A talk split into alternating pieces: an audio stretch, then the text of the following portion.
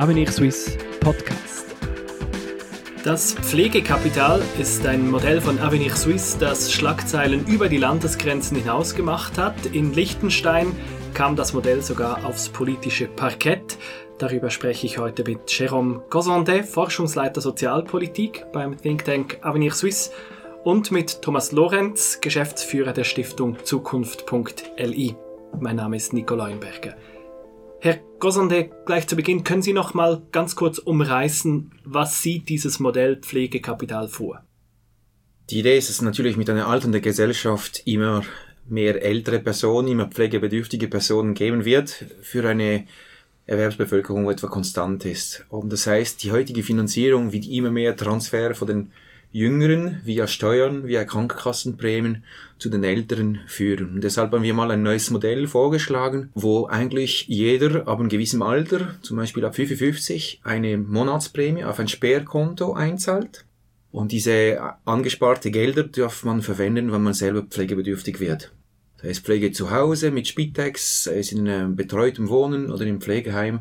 Da ist der Zweck äh, völlig, also die, der, der Leistungserbringer ist total offen. Wichtig ist zu wissen, dass der, wenn man das Geld nicht benötigt hatte, dass man dieses Geld seinen Erben weitergeben kann. Das ist ein Unterschied zu, zum, Beispiel, zu der zweiten Säule, wo sonst ähnlich funktioniert. Und auch ganz wichtig ist zu betonen, dass wenn die Leute das Geld nicht hätte, diese Prämie zu zahlen, dass auch hier subsidiär der Staat äh, sie unterstützt und damit jeder wirklich auch ein Alters in Würde verbringen kann. Die Stiftung Zukunft.li hat das Modell aufgegriffen, hat es ein bisschen angepasst für Liechtenstein, aber die Grundproblematik bei Ihnen in Liechtenstein ist ja dieselbe, die Alterung der Gesellschaft. Wo sehen Sie die Stärken des Modells und wie haben Sie das angepasst? Also die Grundproblematik ist in der Tat dieselbe. Wenn wir 10 Jahre, 15 Jahre vorausschauen, dann wohl an, aber heute haben wir sogar noch den Vorteil, wir sind Liechtenstein noch ein wenig jünger als in der Schweiz und das ist für mich so ein bisschen ein Indiz dafür, dass die politische Diskussion zur Finanzierung der Alterspflege und Betreuung noch nicht so intensiv geführt wurde bis Mitte letztes, letztes Jahr, als wir eben das Thema aufgegriffen haben und eben auch für Liechtenstein gezeigt haben, dass eigentlich die Herausforderungen vor die erste und zweite Säule stehen, ja eigentlich denselben Ursprung haben, nämlich äh, eine Überalterung der Gesellschaft. Wir haben wie, wie Sie gesagt haben, den äh, Grundgedanken von Jérôme Consolet aufgegriffen, mit dem einzigen Unterschied, dass wir nicht definiert haben, wie viel Pflegekapital zu einem bestimmten Zeitpunkt oder im, beim Eintritt der Pflegebedürftigkeit vorhanden sein soll, sondern wir haben den Spieß umgedreht und gesagt, was ist denn politisch und finanziell zumutbar für einen relevant großen Anteil der Bevölkerung an Prämie zu zahlen, ab welchem Alter auch immer. Das ist der relevante Unterschied in den zwei Ansätzen. Und das ist der Schlüsselpunkt der ganzen Sache. Das wird die große politische Frage sein. Sind die Leute bereit, eine Prämie zu zahlen? Noch einmal eine Prämie. Mehr zahlen werden wir alle äh, sowieso. Wir werden entweder mehr steuern, also die offizielle Zahl für die Schweiz gehen davon aus, dass wir für die Pflege 12% mehr Steuereinnahmen braucht. Wir werden die Krankenkassenprämien erhöhen müssen. Äh, der Anteil für die Alterspflege wird sich in den nächsten 20 Jahren verdoppeln. Eben, wenn man es nicht macht, muss man sowieso mehr zahlen. Ist die Frage, gäbe es ein Finanzierungsmodell, der vielleicht auch zu einer Verhaltensänderung führt? Und deshalb sehe ich hier der Pflegekapital als interessante ja, Idee, oder? Wo würde denn das zu Verhaltensänderungen führen? Heute haben wir die ein bisschen die umgekehrte Logik. Wenn ich schon so viel Krankenkassenprämien bezahlt habe, dann will ich mein Geld irgendwie zurück. Also der, und wenn man auch eine neue Pflegeversicherung einführen würde, wie zum Beispiel Deutschland das getan hat, dann würde man vermutlich noch diese, diese Anspruchsmentalität noch verstärken. Wenn ich weiß, aber ich bin 80-Jährigen, habe ich Geld für die Pflege angespart, aber ich möchte gerne etwas noch meinen Nachkommen hinterlassen, da werde ich vielleicht mich bemühen, äh, altersgerecht zu wohnen. Umgekehrt werden sich vielleicht die Angehörige nur mehr anstrengen, vielleicht eine Lösung zu finden, die den Pflegeheimeintritt um ein paar Monate verzögert und durch das ein bisschen über das Geld, diese Ressourcen ein bisschen sorgfältig äh, auszugeben. Es ist sicher nicht das primäre Ziel, es wird sicher nicht massiv anders sein. Ich meine, die Nächstenliebe ist sicher noch der größte Treiber für, für die Familienmitglieder, sich um Eltern, Onkel, Tanten zu kümmern. Aber hier mindestens bei dieser Finanzierung setzen wir einen neuen Anreiz. In Liechtenstein eben, es gibt politische Vorstöße. Die Regierung wird mindestens äh, sich Gedanken dazu machen müssen und, und wird Antworten liefern müssen. Der Gesellschaftsminister, Herr Petrazzini, hat aber bereits gesagt, er hält ein obligatorisches Pflegegeld nicht für mehrheitsfähig. Wie sehen Sie das? Das ist richtig, das hat er gesagt. Und ähm, was uns freut, ist, dass wir mit der Alterspflegepublikation es geschafft haben, das Thema doch äh, hoch anzusiedeln im politischen Bewusstsein, bei den, vor allem bei, bei den Landespolitikern, aber bei uns sind auch die Gemeindepolitiker stark involviert. Land und Gemeinden teilen sich die Kosten der Alterspflege und Betreuung zu 50 Prozent. Ich bin jetzt sehr gespannt, weil äh, der politische Prozess ist so abgelaufen, dass im letzten Dezember in unserem Landtag, das ist das Liechtensteinische Parlament, eine, ein Postulat überwiesen wurde, sehr, sehr breit äh, abgestützt von allen Fraktionen äh, mit einem Fragenkatalog an den Gesellschaftsminister. Und er muss jetzt äh, im Laufe dieses Jahres eben diese Fragen beantworten. Und äh, dann bin ich gespannt, ob die Aussage eben hält, was zusätzliches sei nicht machbar, weil äh, da ist die Situation bei uns wahrscheinlich sogar noch herausfordernder. Wir haben heute ein Finanzierungssystem, das viel stärker noch subventioniert, und zwar im stationären wie im ambulanten Bereich. Das heißt, die Entwicklung der Anzahl an alten Menschen wird den Steuerzahler in Liechtenstein sogar noch deutlicher treffen als den Steuerzahler in der Schweiz, wenn wir am bisherigen System festhalten. Und darum bin ich der Meinung, dass die Politik so ehrlich sein sollte und äh, dem Steuerzahler Krankenkassen, Prämienzahler, wem auch immer, einfach deutlich sagen sollte, Leute, die Entwicklung führt einfach zwangsläufig zu einer Senkung Senkung des verfügbaren Einkommens in den nächsten 20, 30 Jahren wie auch immer das geschieht, über höhere Steuern, über höhere Krankenkassenprämien oder eben in einem ähm, System wie jetzt hier angedacht.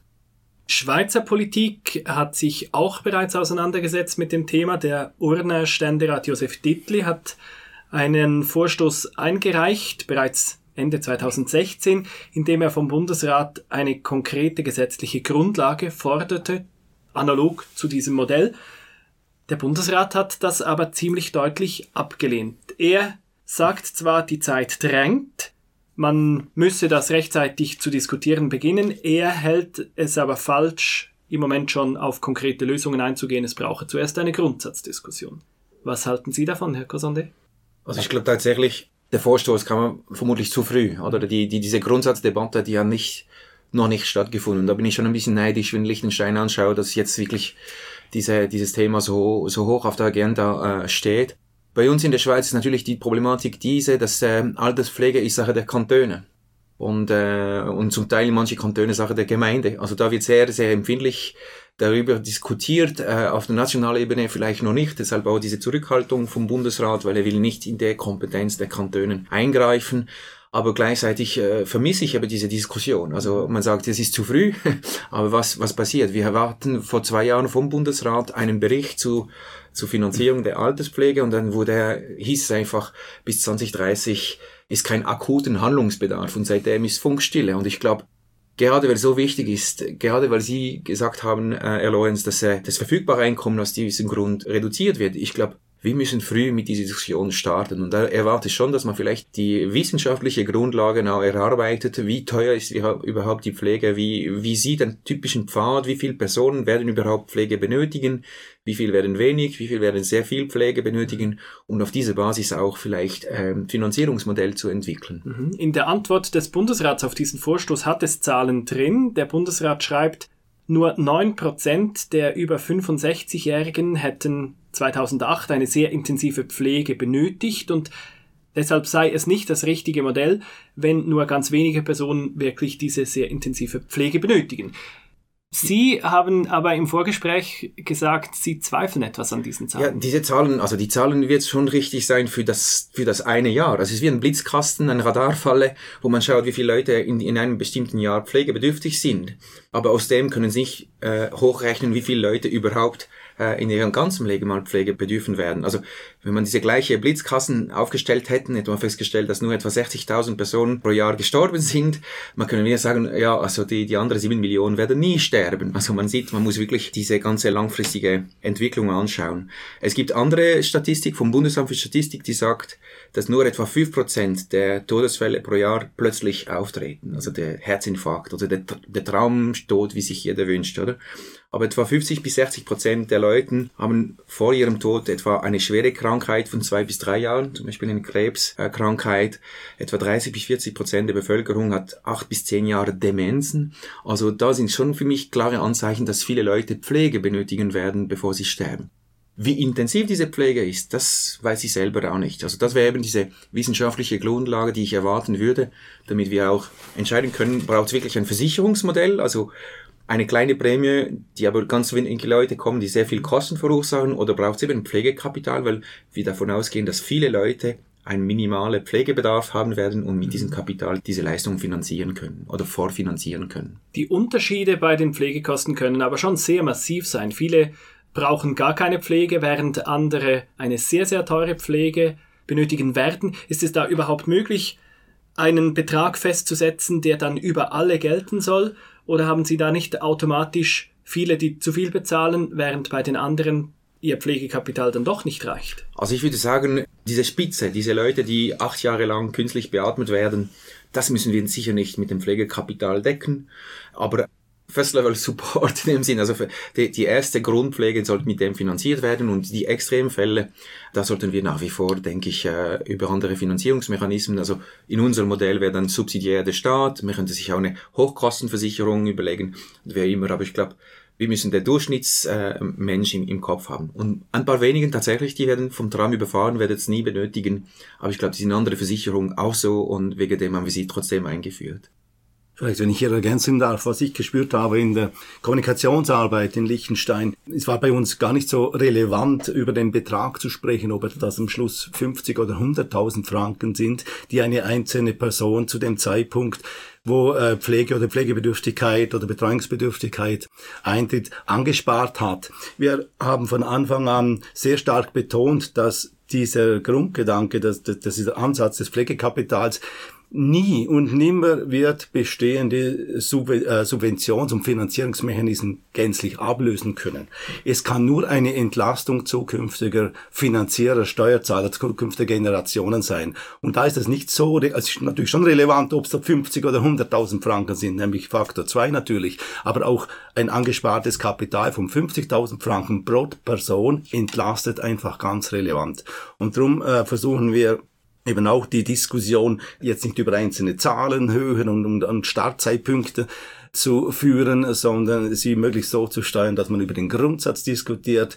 Sind wir willens und fähig, über ein System nachzudenken, das stärkere eigene Verantwortung, aber immer mit dem Beinsatz im Rahmen der wirtschaftlichen Fähigkeit des Einzelnen einverlangt. Das hoffe ich, dass das gelingt.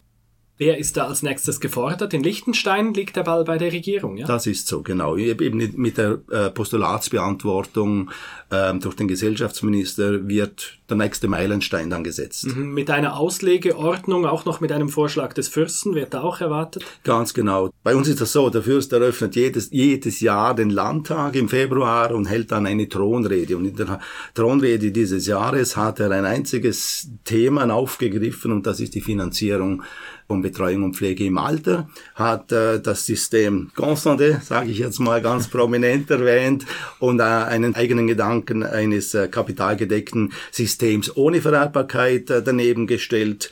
Und äh, alle diese Systeme, so erwarte ich das, werden jetzt wahrscheinlich seitens der Regierung bewertet, aufgezeigt, was sind die Finanzierungsfolgen, was sind äh, Belastungen, mögliche Belastungen. Und ja, in dem Sinn sind wir recht gespannt, wie es weitergeht. Herr Gosonde, etwas neidisch auf das Tempo der Lichtensteine.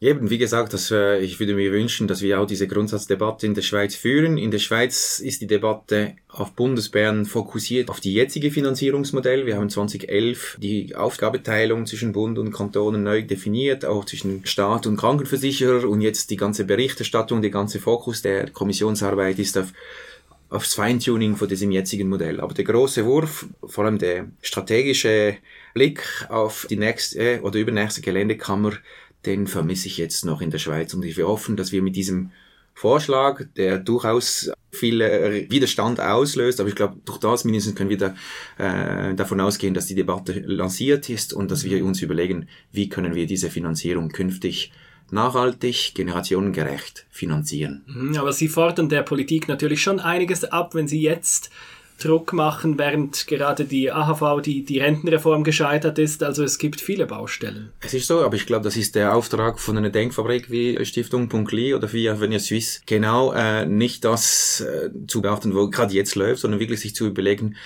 vor welchen Herausforderungen unsere Gesellschaft steht und konkrete Vorschläge auf den Tisch zu bringen. Dann sind wir gespannt auf die nächsten Jahre. Vielen Dank, Jérôme Gosonde und Thomas Lorenz, für das Gespräch. Vielen Dank. Herzlichen Dank. Sie hörten einen Podcast von Avenir Suisse, dem unabhängigen Think Tank der Schweiz. Die Entwicklung der Schweiz liegt uns am Herzen, für Sie und für die nächsten Generationen. Weitere Podcasts finden Sie auf www.avenir-swiss.ch.